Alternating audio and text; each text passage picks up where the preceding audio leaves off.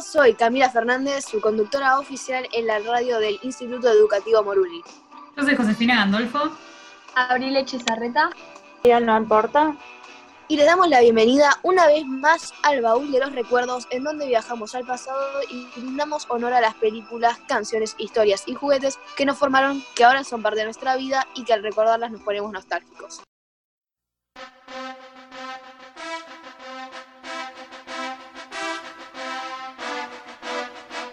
Toca inaugurar nuestra sección Que la fuerza te acompañe, donde hablaremos sobre el paso del tiempo en cuestión de películas, si estas envejecen bien o si se quedan con tintes discriminatorios del pasado.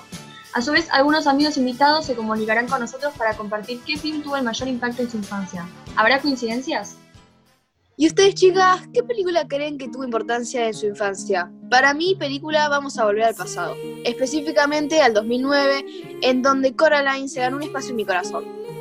La verdad es que fue la mejor película que vi cuando era chica. Al principio me daba miedo, pero de repente lo perdí y se convirtió en una de mis favoritas.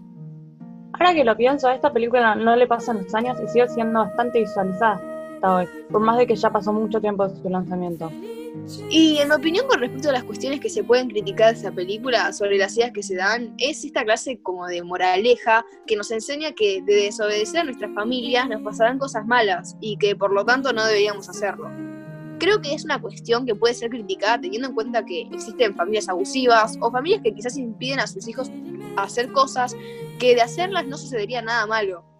A lo que me refiero es que da miedo a los menores de desobedecer a los mayores y de alguna u otra forma genera un mayor estado de dependencia de los jóvenes a sus familias. Hablando de familias, mi familia era la única que quería ver conmigo la película de Barbie a pesar de que eran malísimas. ¿Cómo malas? Son unos peliculones. En mi opinión, esas fueron las películas que marcaron mi infancia. En especial Barbie y Castillo de Diamantes. A mí solo me gustaban las canciones. No, la historia de las protagonistas de buscar a las musas y recuperar la música Castillo, la amaba. Era todo muy mágico. Me encantaba que se encontraran con los dos chicos y, les ayudaran en su aventura, aunque ellos demuestran de que no hacía falta que les salga un príncipe para completar su viaje. Mi mamá me recuerda siempre que una amiga y yo pedíamos de ver esa película una y otra vez hasta que se terminó rayando el DVD. También pienso que me gustaba más que nada porque sentía que algún día podría llegar a ser como sus dos protagonistas.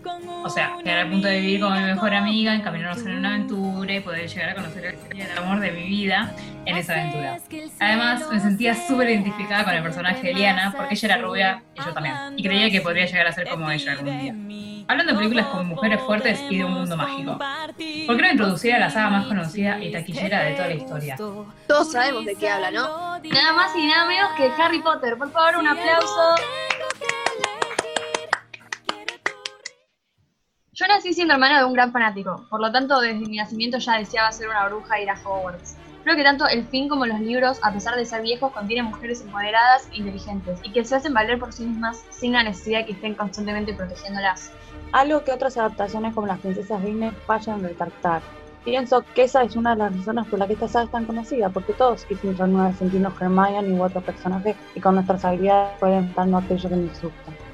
En cuestiones de tiempo, en mi opinión, logra mantenerse perfectamente. No muestra discriminación por características físicas o religiones, y si sí, es tratado en la trama, como es el caso de los sangre sucia. Para los que no están familiarizados con este término, significa que tus progenitores no eran 100% magos. En fin, la historia del niño que sobrevivió es inmortal. Otra cosa que es inmortal es Up, una aventura en altura, ¿no les parece? En mi opinión es una de las mejores películas de Disney. A mí me encantaba verla cada vez que me juntaba con alguien. Me parece un film muy interesante y a pesar de que la historia sea la de un viudo, es realmente maravillosa. Recuerdo que la veía cada vez que me juntaba con mis abuelos y compartíamos ese momento juntos. Algo que es muy destacable son los valores que te deja. Yo aprendí que si una persona realmente se esfuerza por lo que quiere, puede lograrlo, sin importar la edad o cuánto tiempo haya pasado. Hay un montón de esas cosas destacables de las que hablar, en especial cuando se trata de películas. Bueno, ahora nos vamos a unos cortes comerciales y pronto volvemos para seguir acompañándolos y hablando de películas que significaron mucho en nuestra infancia. Así que stay tuned, gente retro, que cuando volvemos lo hacemos con toda y les vamos a preguntar a ustedes cuál es el film que marcó su infancia y les vamos a estar dando datos curiosos sobre esas mismas películas.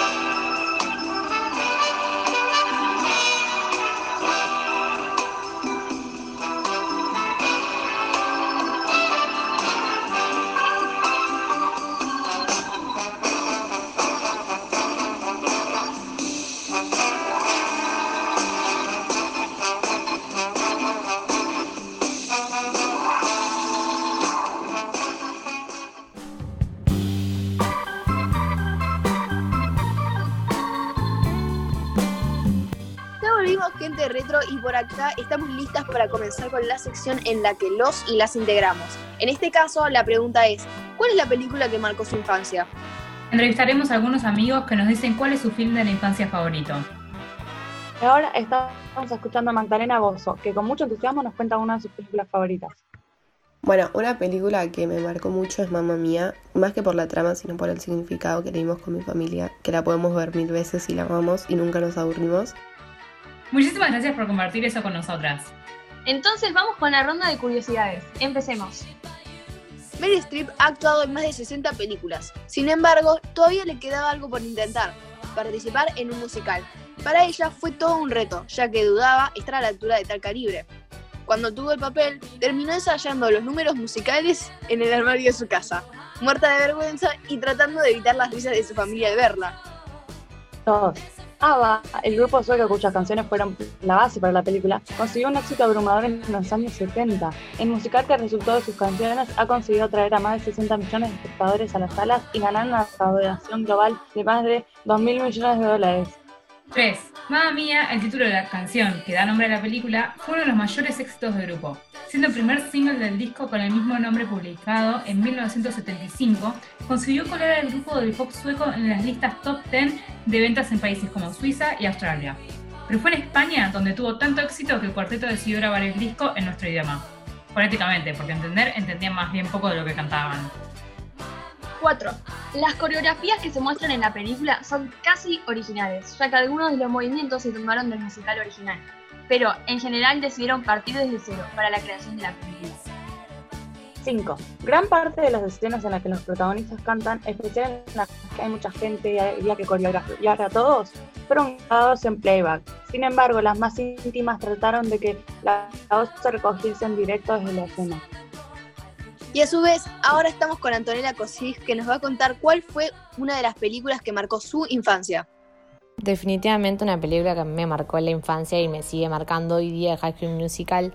Literalmente amo todas sus canciones y todos los personajes. Curiosidades de High School Musical. ¿Sabían que High School Musical era solo un nombre provisional en la que los productores pensaban uno mejor?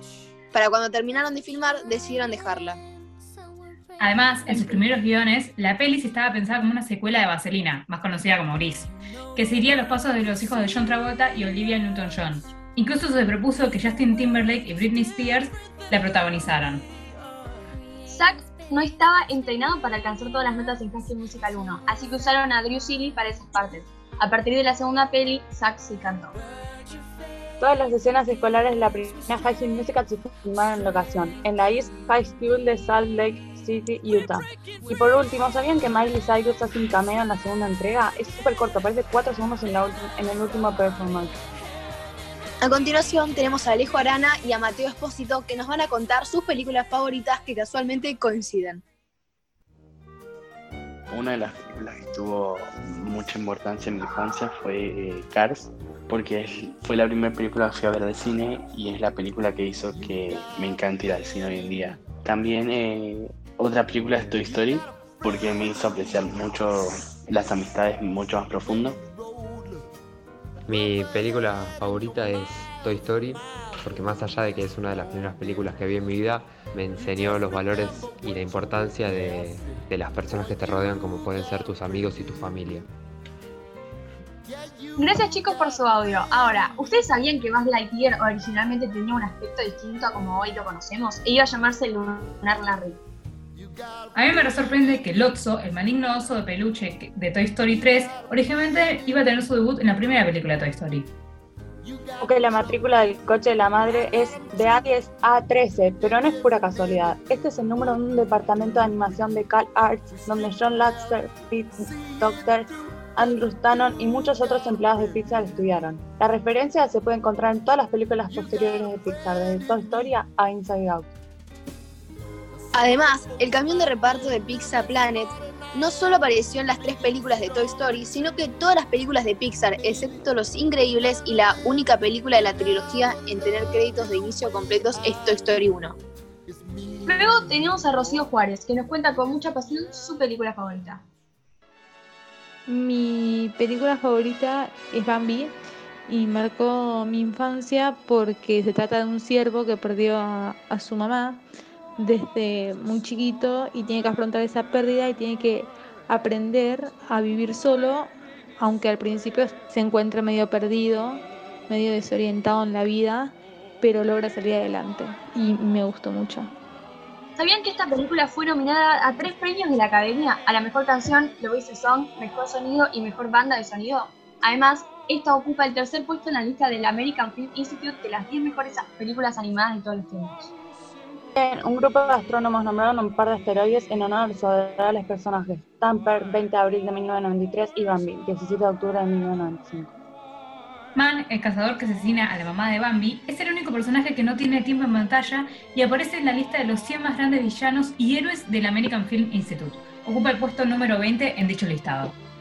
A su vez, varias de las escenas de las criaturas del bosque y del incendio son animaciones que no se usaron en la cinta de Pinocho de 1940 y el personaje Tamper, o Tambor, no aparece en la novela original de Felix Salten, pero fue agregado a las cintas por Disney para darle un tono más cómico a la producción.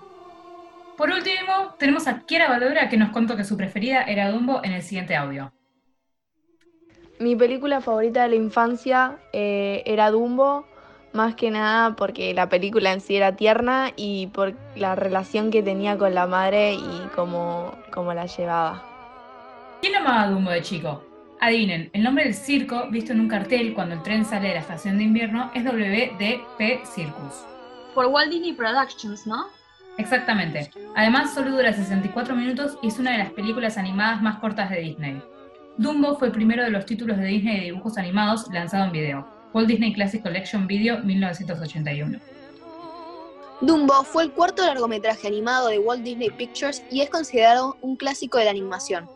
Por último, fue estrenada en Estados Unidos el 23 de octubre de 1941 y puesta para recuperar las pérdidas financieras de la película Fantasía. Bueno, ahora nos vamos a unos cortes comerciales y pronto volvemos para seguir acompañándolos y cerraremos con unos minutos de nuestra playlist retro con canciones que ustedes nos contaron fueron parte de su niñez.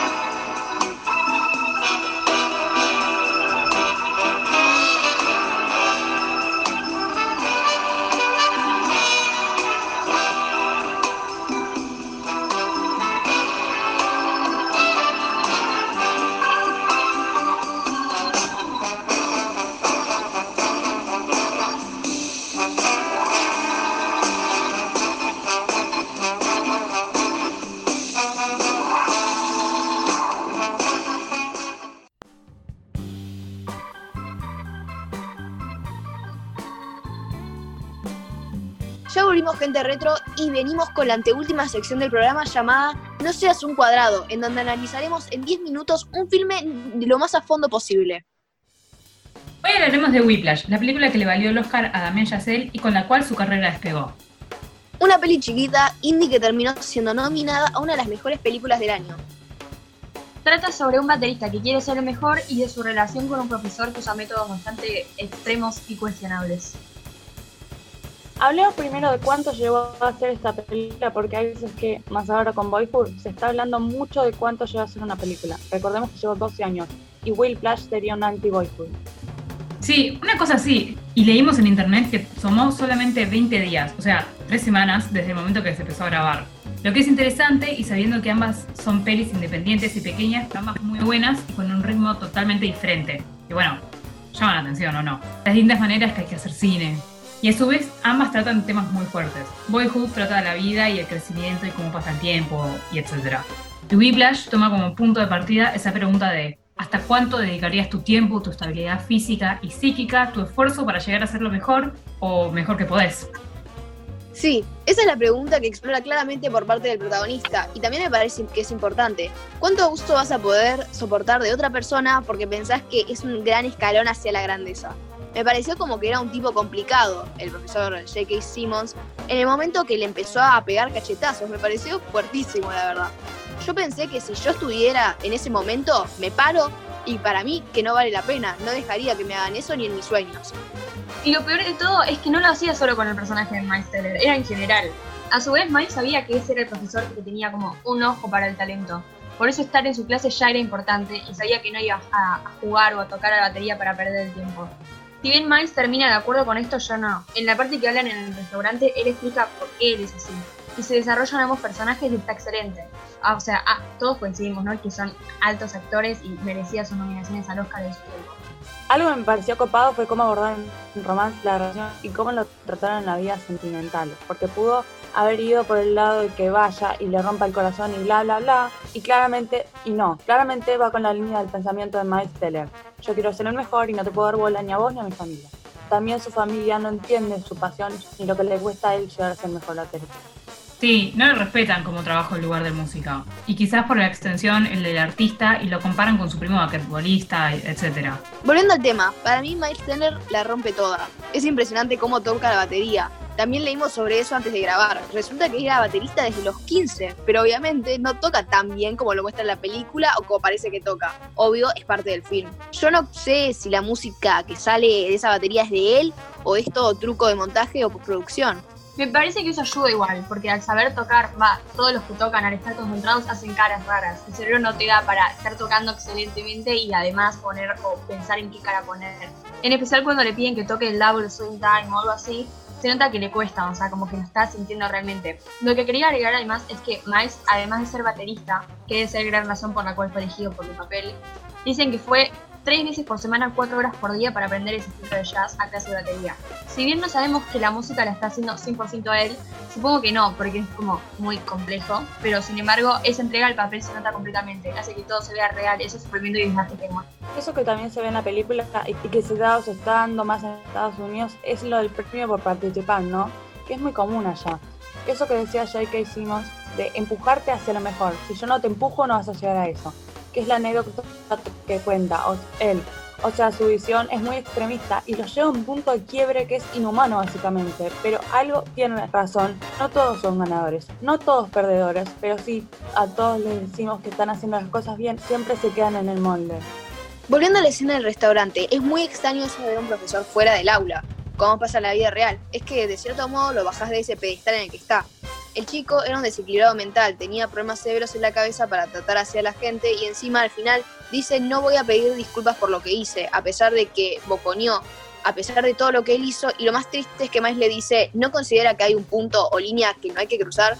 Yo estoy de acuerdo con eso. Me parece que hay una línea y el tipo la cruza y J.K. le dice un Charlie Parker no dejaría que lo desanimen nunca. Y lo triste es que Miles sonríe y le dice que tiene razón, la cual no tiene para mí, eso es lo que hace que el final sea tan bueno.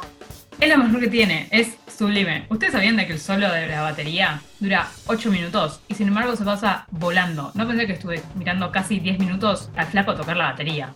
La cadencia de cómo está montada la última secuencia es una obra maestra.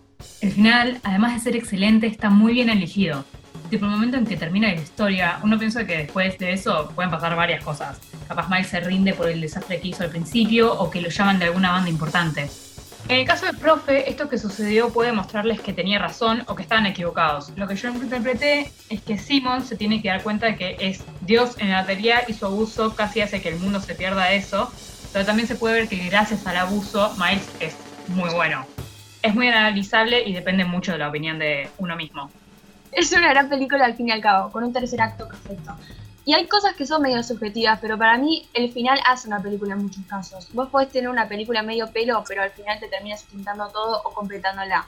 Y esta película venía excelente y al final está a la altura o más. Como Miles se reíme ante la gente a través de primero romperla en Caravan, que es el, tema que está tocando, y después con el solo de la batería, y como Simmons empieza a dar cuenta, este es Charlie Parker, y hay que motivarlo. Y cómo está grabado, que se muestran los instrumentos y el enfoque en la cámara. Muy poderosa esa escena, es prodigioso. Eso es lo que más duda me da. Pero es una peli simple, excepto en esos momentos que decís, hay 500 planos y uno se queda como, ¿cuántas cámaras tenían? Es una peli que no te dice qué es lo que tenés que pensar, como de Wall Street. Ningún arco de personaje se cierra completamente, ningún personaje cambia, tipo, no sabes, quedó ahí, cierra y queda satisfecho, pero lo bueno es que a Miles lo ves rompiéndola y va a tener una gran carrera. Y J.K. se salió con la suya, tiene su trofeo. Lo llevaron demasiado lejos, pero, pero de algún modo funcionó. Para mí ya lo dijimos, lo sublime es el momento, y que termina ahí. Termina la canción con la batería, pum, pum, pum, y termina la película. Bueno, eso fue No seas un cuadrado por Camila Fernández, Abril Echezarreta, Josefina Galdorfo y María del Mar. Vamos al cambio de bloque, ya volvemos.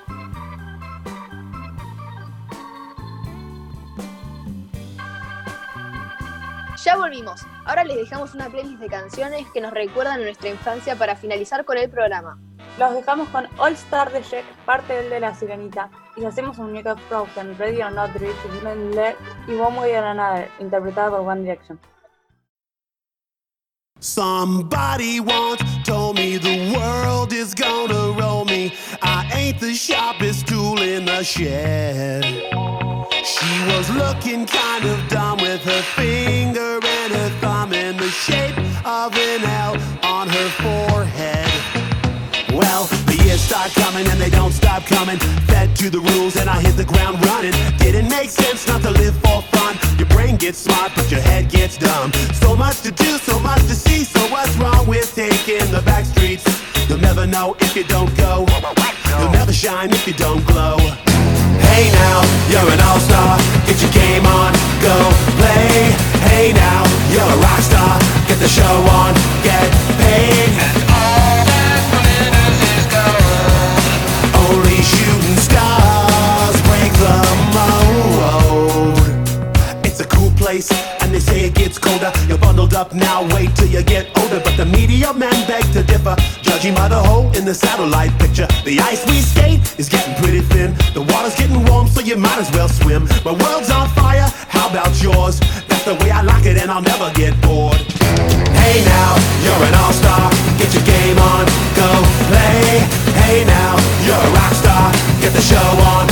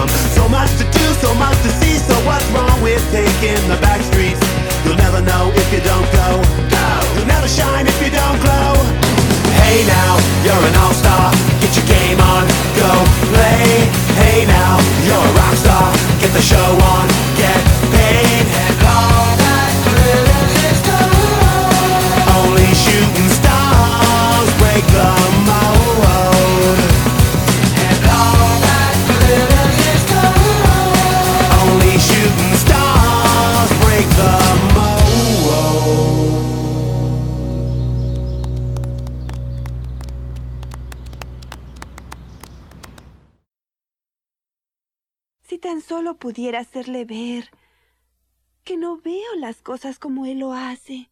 No es posible que un mundo que hace tantas maravillas sea tan malo. ¿Qué tengo aquí? Qué lindo es. Es un tesoro que descubrí. Es muy simple decir que no hay más que pedir. Que lo que ves a tu alrededor, tanta abundancia, tanto esplendor, le hace pensar que yo no necesito más. Regalitos así tengo miles, aunque a veces no sepa qué son. ¿Quieres no sé, Pops? Tengo 20, pero yo en verdad quiero más.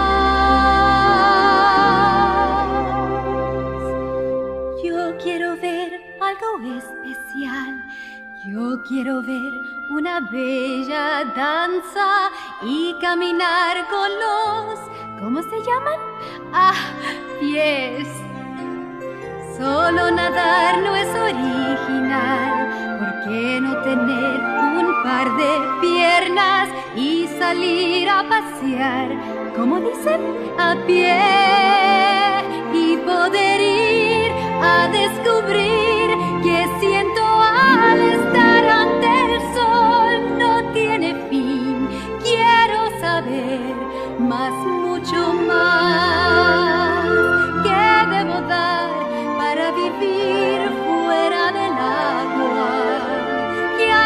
para un día completo estar?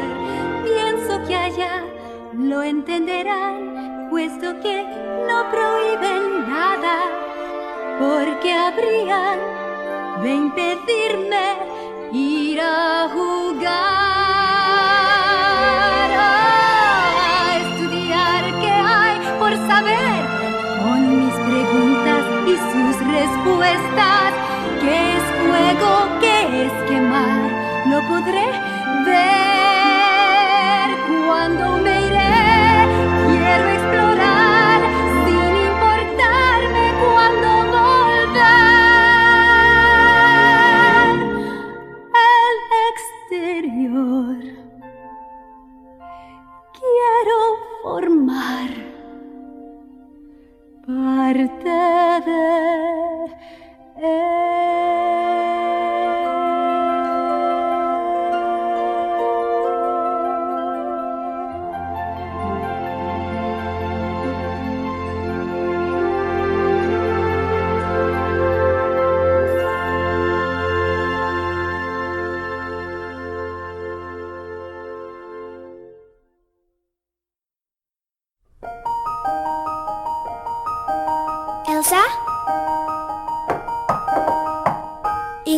hacemos un muñeco?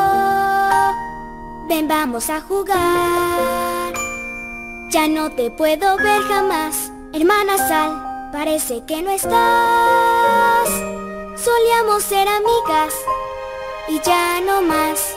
No entiendo lo que pasó. ¿Y si hacemos un muñeco?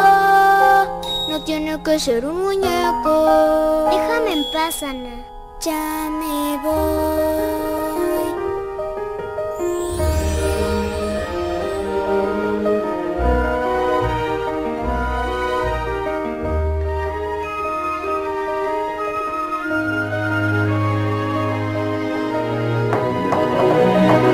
Y si hacemos un muñeco, en nuestra bici hay que pasear. Compañía hace falta aquí. Con los retratos ya empecé a conversar.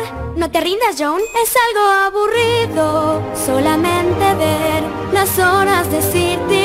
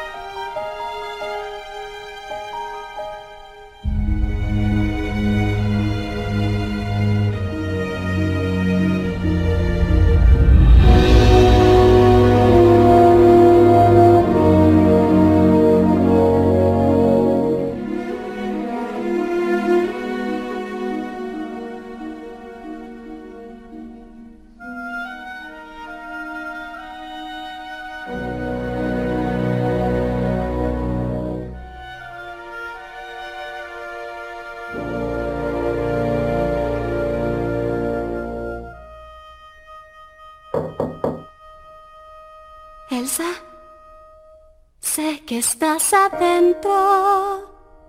Me han preguntado a dónde fue. Que sea valiente, piden y trate. Te vengo a buscar, déjame entrar. Tú eres lo que tengo, solo escúchame. Ya no sé qué hacer.